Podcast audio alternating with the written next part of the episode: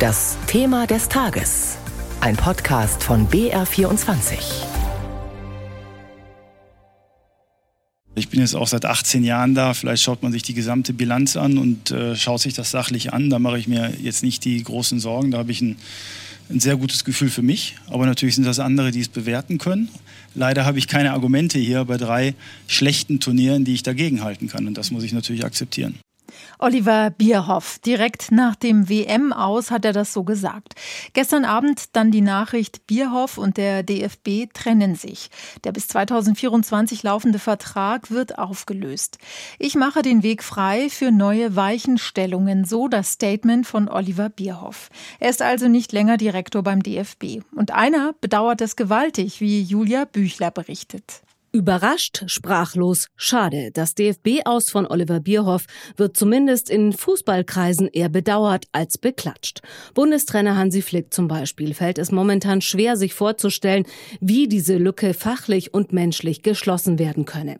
Flick und Bierhoff sind seit Jahren eng befreundet. Bierhoff hatte Flick als Bundestrainer zum DFB gelotst. Ihr Verhältnis sei von unschätzbar hohem Vertrauen geprägt gewesen, so Flick. Jetzt ist Bierhoff sein wichtigster Verbündeter beim DFB weg, vier Tage nach dem WM aus. Damit hatte auch Sportschau-Experte Thomas Hitzelsberger nicht gerechnet. Es ist sehr, sehr schade, dass es so schnell zum Ende kommt. Und jetzt hoffe ich nur für den Deutschen Fußballbund, dass man eine, eine sehr gute Lösung präsentiert, die auch im Hinblick auf die Europameisterschaft 2024 von Erfolg gekrönt ist. Wer der Nachfolger von Bierhoff wird, das ist weiter offen. Heißester Kandidat ist nach Sportschau-Informationen Matthias Sammer.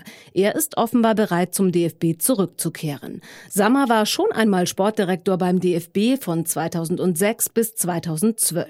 Bisher hatte er immer gezögert, jetzt aber scheint er nicht mehr abgeneigt zu sein. Bierhoff dagegen räumt sein Büro in Frankfurt nach 18 langen Jahren. Sportschau-Experte Sammy Kedira hofft, dass nicht nur die beiden verkorksten Weltmeisterschaften im Gedächtnis haften bleiben, sondern auch der größte Erfolg unter Bierhoff. Natürlich die wunderbare Weltmeisterschaft 2014 mit dem Titelgewinn. Das bleibt uns allen in Erinnerung, mir persönlich und Fußball Deutschland. Deswegen, jeder Abschied fällt schwer, ist hart, aber ich hoffe, dass er in allen Köpfen positiv in Erinnerung bleibt. Das sagt Sammy Kedira. Matthias Sammer, also einer der Namen, der für die Nachfolge von Oliver Bierhoff gehandelt wird. Und er ist bei weitem nicht der Einzige. Die Liste ist lang. Joachim Dangel fasst zusammen, wer außerdem im Rennen ist und warum.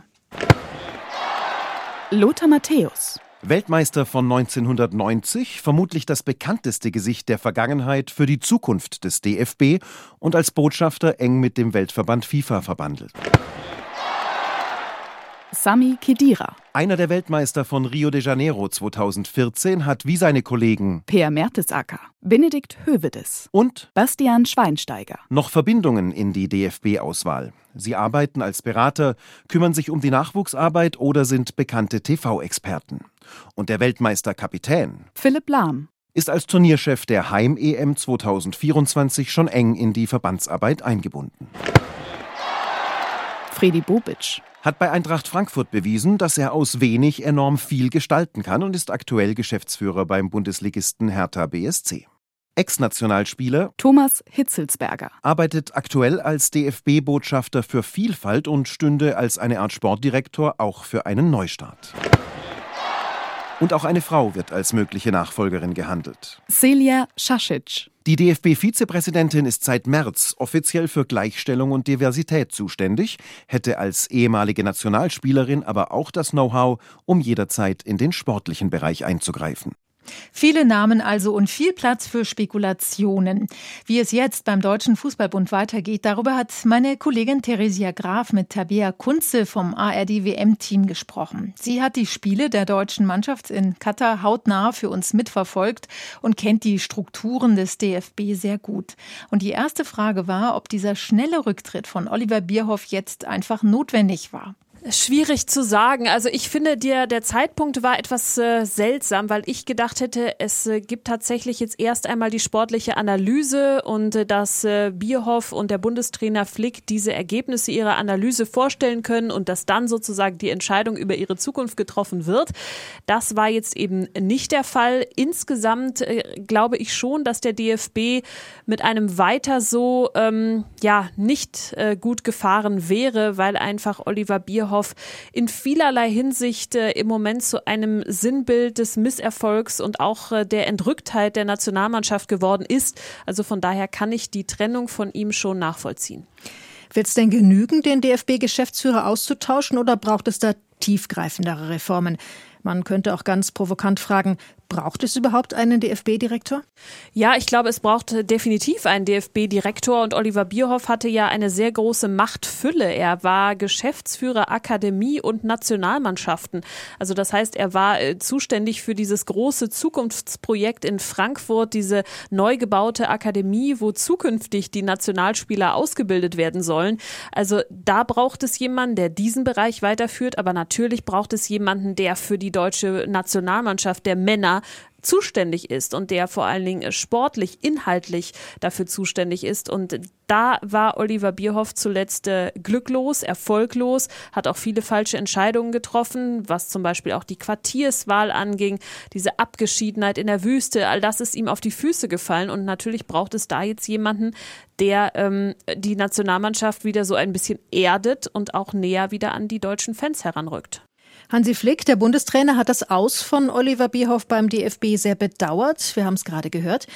Er kann sich schwer vorstellen, wie die entstehende Lücke fachlich und menschlich geschlossen werden kann. Klingt da schon raus, dass Flick womöglich auch gehen wird?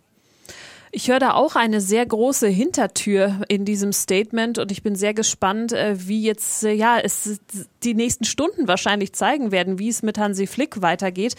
Ähm, ich empfinde das auch ein bisschen als Druck aufbauen auf die DFB-Spitze nach dem Motto, ähm, präsentiert mir einen Sportdirektor, mit dem ich mich anfreunden kann, unter dem ich gerne arbeiten möchte. Denn wenn ich das Gefühl habe, dass es mit dem menschlich nicht passt, dann ähm, höre ich auf als Bundestrainer. So kann man das auch interpretieren. Ihre persönliche Meinung, Frau Kunze, wer wäre der geeignete Nachfolger oder die geeignete Nachfolgerin für Bierhoff? Oder vielleicht müssen es ja auch zwei sein? Genau, ich kann mir sehr gut vorstellen, so eine Doppellösung. Was ich sehr charmant äh, finden würde, wäre Matthias Sammer als unbequemer, ähm, sozusagen sehr erfahrener äh, Berater, weil er eben diese Bierhoff-Funktion selbst nicht übernehmen möchte, aber als externer Berater. Und dann jemand Frisches. Ich könnte mir zum Beispiel Semi Kedira oder Thomas Hitzelsperger als zukünftigen DFB-Sportdirektor vorstellen. Äh, also da was, was Unverbrauchtes, ein, der aus dem Sport kommt, bei dem die Profikarriere auch noch nicht so lange zurückliegt. Und dann Matthias Sammer mit all seiner Erfahrung und seinem ja unbequemen Wirken im Hintergrund. So eine Doppelspitze ähm, könnte ich mir sehr gut vorstellen. Das sagt Tabia Kunze aus unserem ARD-WM-Team. Und das war unser Thema des Tages zum Rücktritt von Oliver Bierhoff.